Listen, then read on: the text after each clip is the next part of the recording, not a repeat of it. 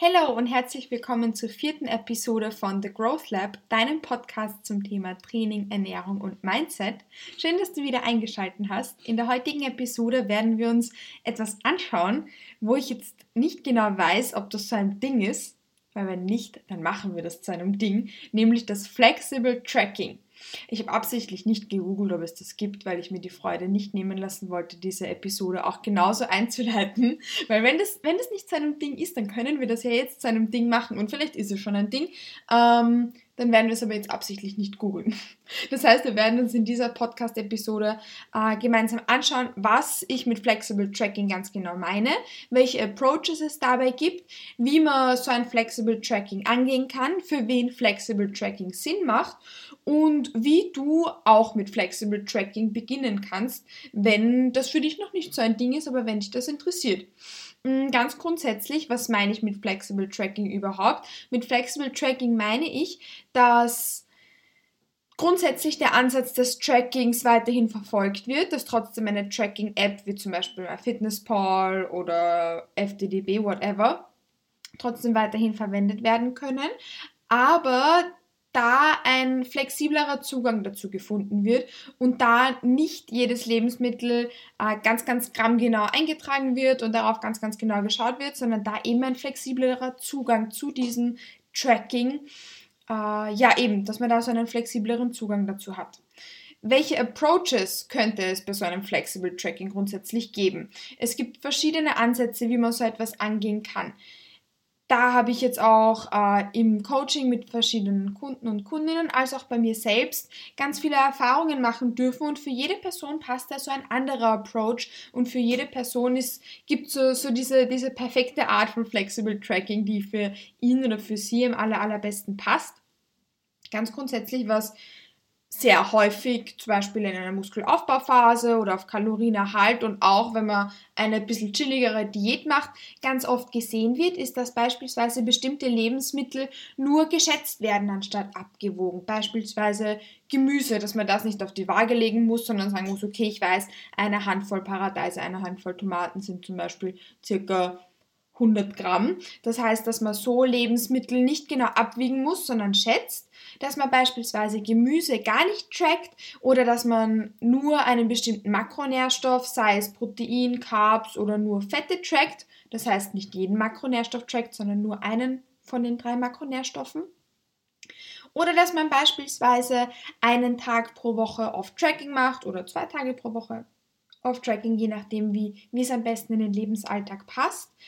Oder dass man Mahlzeiten nur so Eyeballing-mäßig aufteilt. Das heißt, dass man beispielsweise äh, sich ein Curry macht und man weiß, in dem Curry ist ein Packel Tofu drinnen und eine ganze Dose Kokosnussmilch und ein ganzes, eine ganze Dose Linsen und dass man da dann so zum Beispiel zwei Schöpfer auf in die Tupperware oder zwei Schöpfer auf den Teller und zwei Schöpfer auf den anderen Teller, dass man da so Mahlzeiten grob aufteilt und trotzdem in eine Tracking-App eintragen kann.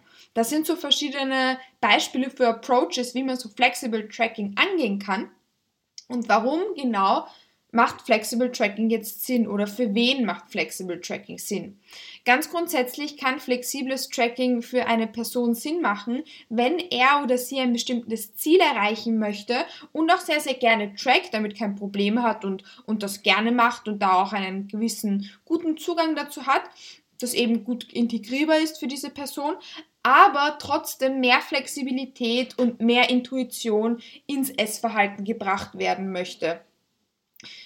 Oder wenn man beispielsweise Parameter wie das eigene Hungergefühl oder auch den Hormonhaushalt in Check bringen möchte. Ich habe beispielsweise angesprochen, dass man nur bestimmte Parameter, also nur bestimmte Makronährstoffe wie Protein, Carbs oder nur Fetts tracken kann. Das macht für manche Menschen Sinn, insofern als dass beispielsweise, wenn du weißt, du bist gut beim Protein dabei. Du schaffst es, dass du circa viermal am Tag eine proteinreiche Mahlzeit oder einen Snack isst. Du schaust auf deine Protein-Feedings. Ähm, was das genau ist, haben wir schon in der letzten Episode angeschaut, aber wenn du das nicht genau weißt, dann kannst du dich gerne bei mir melden.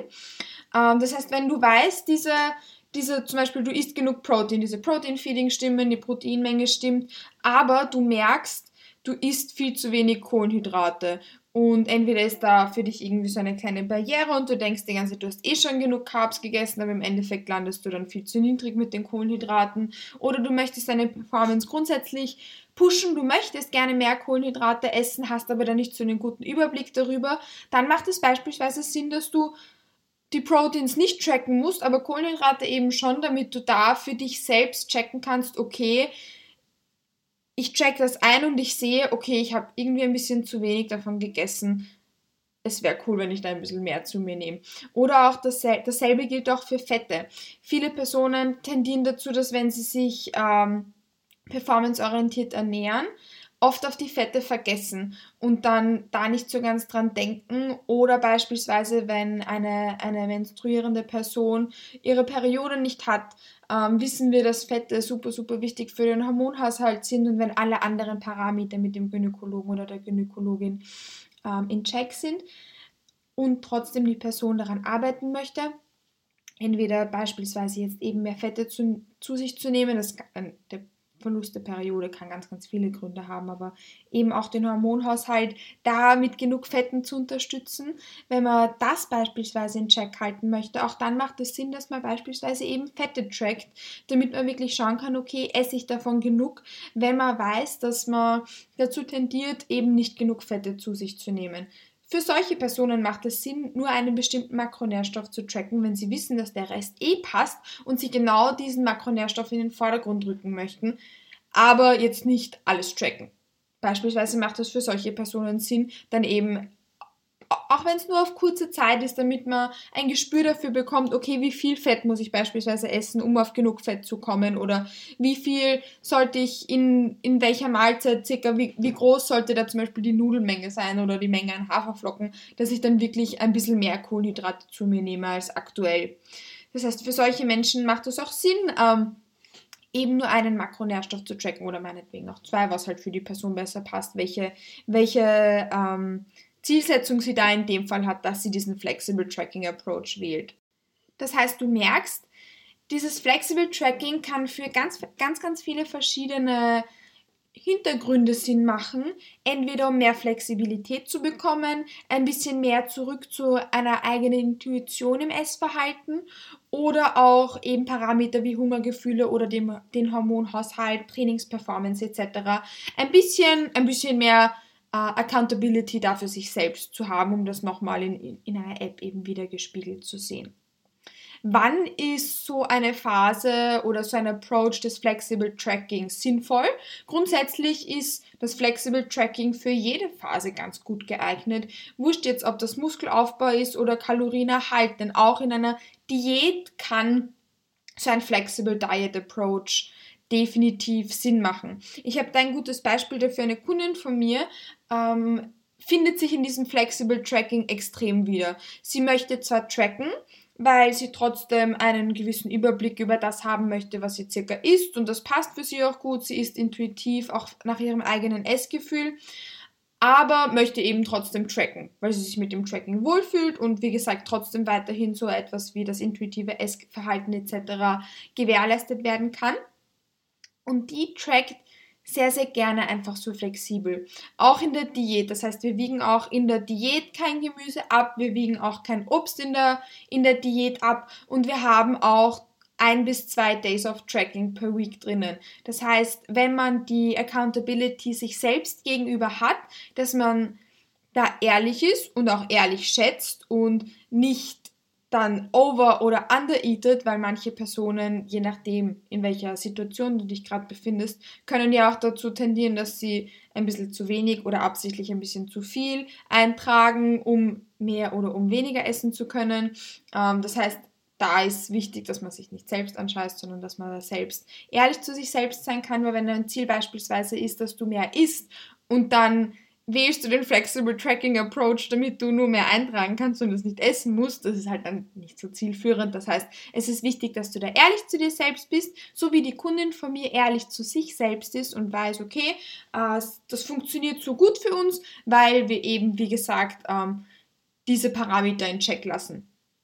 Für so eine Person, die sich selbst gegenüber so ehrlich ist, macht das flexible Tracking wahnsinnig viel Sinn, weil es eben weiterhin diese Flexibilität und dieses eigene, diese eigene Intuition ähm, beibehalten werden kann. Das machen übrigens auch Bodybuilder und Bodybuilderinnen in der Off-Season gerne so, dass beispielsweise Gemüse entweder nicht wirklich getrackt werden muss oder einfach nur geschätzt werden muss, weil im Endeffekt in der Off-Season ist es egal, ob ich jetzt 120 oder 130 Gramm Tomaten esse. Das ist auch in, der, in, in den meisten Fällen in der Diät komplett wurscht.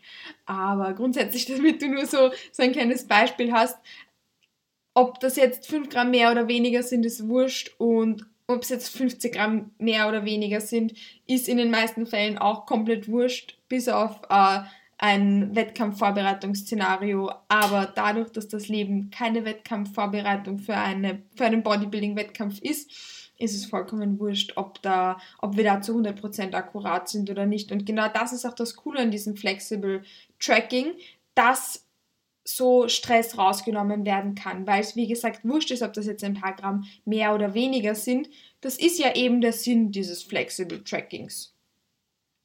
Wie kann man mit so einem Flexible Tracking Approach starten und wie findet man heraus, was für sich selbst da am besten passt?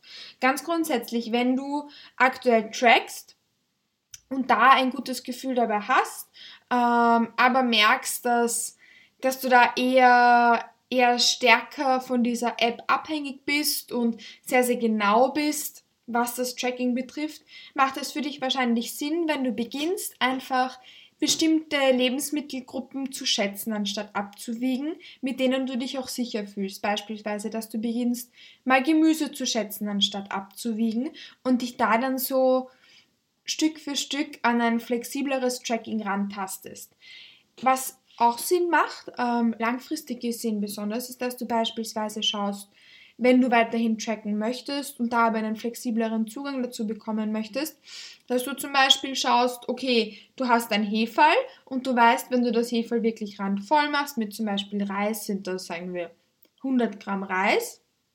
Und das ist so eine Portion Reis dass du schaust, okay, du nimmst dieses Heferl und du weißt, so viel Gramm Reis passen in dieses Heferl rein und so viel Gramm Nudeln passen in dieses Heferl rein, whatever, dass du da so fixe Tassen für Portionsgrößen hast, dass du das nicht immer wieder abwiegen musst. So dieses diese Konstellation aus Beginn ein bisschen mehr zu schätzen, anstatt alles ganz genau abzuwiegen, das ist ein ganz guter Zugang dazu, wie du ein bisschen mehr Flexibilität für dich mal im Kopf zumindest reinbekommen kannst, wo man da sehr, sehr gut darauf aufbauen kann. Das heißt, so Kleinigkeiten machen dann mental langfristig gesehen schon einen ganz, ganz großen Unterschied und nehmen dir den Stress raus, dass du jetzt wirklich den Reis und die Nudeln und whatever ganz, ganz genau abwiegen musst, sondern dass du sagst, okay, eine Tasse ist zum Beispiel da eine gute Portionsgröße für mich, dass du da so deine, deine Reis- oder deine Nudeltasse für dich findest. So kannst du beispielsweise beginnen, einen flexibleren Approach dem Tracking gegenüber zu bekommen. Was du auch machen kannst, ist, dass du beispielsweise, wenn du weißt, dass du gerne zum Beispiel Kichererbsencurry kochst, irgendeinen Eintopf oder so, dass du beginnst, diese Mahlzeiten dann ein bisschen Eyeballing-mäßig aufzuteilen, so wie wir schon angesprochen haben. Du weißt genau, was drinnen ist, aber du machst zum Beispiel zwei Schöpfe auf deinen Teller und zwei Schöpfe auf den Teller von deinem Freund, von deiner Freundin, äh, von deiner Mama, von deinem Papa, whatever, mit wem du halt gemeinsam isst oder in deine Meal Prep Box für den nächsten Tag, dass du da sozusagen so ein bisschen Eyeballing-mäßiger nicht ganz genau abwiegst, wie viel Gramm ist jetzt eine Portion, sondern zum Beispiel jetzt eben ein guter Schöpfer für meinen Teller, einen guten Schöpfer für den anderen Teller oder einen guten Schöpfer für die Meal Prep Box. Das heißt, dass du da schaust, dass du das so ein bisschen ähm, Eyeballing-mäßiger aufteilst. Auch so kannst du damit beginnen, ein bisschen flexibler an das Tracking ranzugehen fühle mich, wie gesagt, in dem sicher, was ich da tue, dann kannst du beginnen, ein bisschen mehr Flexibilität dazuzunehmen. Je nachdem, äh, welchen Flexible Tracking Approach du eben für dich finden möchtest, mit dem du dich gut fühlst und mit dem du dich sicher fühlst. Denn, wie ich jetzt schon gesagt habe, mit jedem einzelnen der Approaches, die ich dir vorgestellt habe, kannst du deine Ziele erreichen, ohne nur ansatzweise Einbußen bei irgendeinem Punkt zu machen.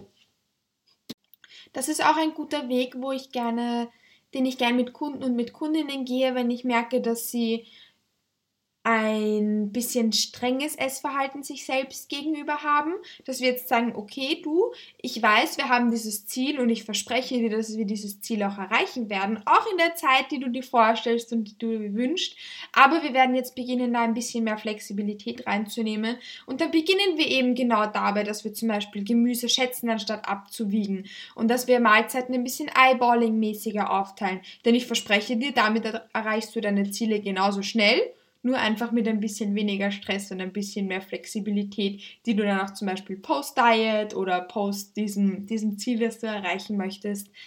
Genauso beginne ich auch gerne mit Kundinnen und mit Kunden, die mir gegenüber so offen sind und sagen, hey du, ich habe das Gefühl, ich bin ein bisschen zu streng zu mir selbst, dass wir da genauso mit diesen Approaches auch ansetzen, um wieder ein bisschen mehr Flexibilität, die schließlich trotzdem da oben im Kopf passiert, dass wir die wieder zurückbekommen und da auch die Intuition ins Essverhalten bringen, die wir haben möchten, weil das schlussendlich trotzdem langfristig das Aller, Allerwichtigste ist. Besonders nach einer Diät verstehe ich, wenn man sich damit ein bisschen schwerer tut, wenn man wirklich wochenlang ein bisschen genauer war und weniger Flexibilität hatte, da hilft es, solche Flexible Tracking Approaches Stück für Stück wieder einzubauen, damit man da die Sicherheit hat und weiß, ich darf auf meinen Körper vertrauen und ich weiß, was ich, was ich mache und ich kann das auch.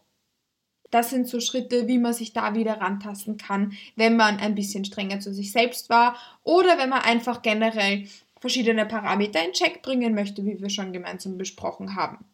Falls das Flexible Tracking also noch nicht so ein Ding ist, dann machen wir das bitte jetzt zu einem Ding. Auch ich habe damals in meiner ersten Off-Season, da habe ich in der letzten Podcast-Episode darüber gesprochen, falls dich das interessiert, genau durch solche Flexible Tracking Approaches, auch wenn ich sie vielleicht dann nicht so genannt habe, zu mehr Flexibilität und zu mehr Intuition in meinem eigenen Essverhalten.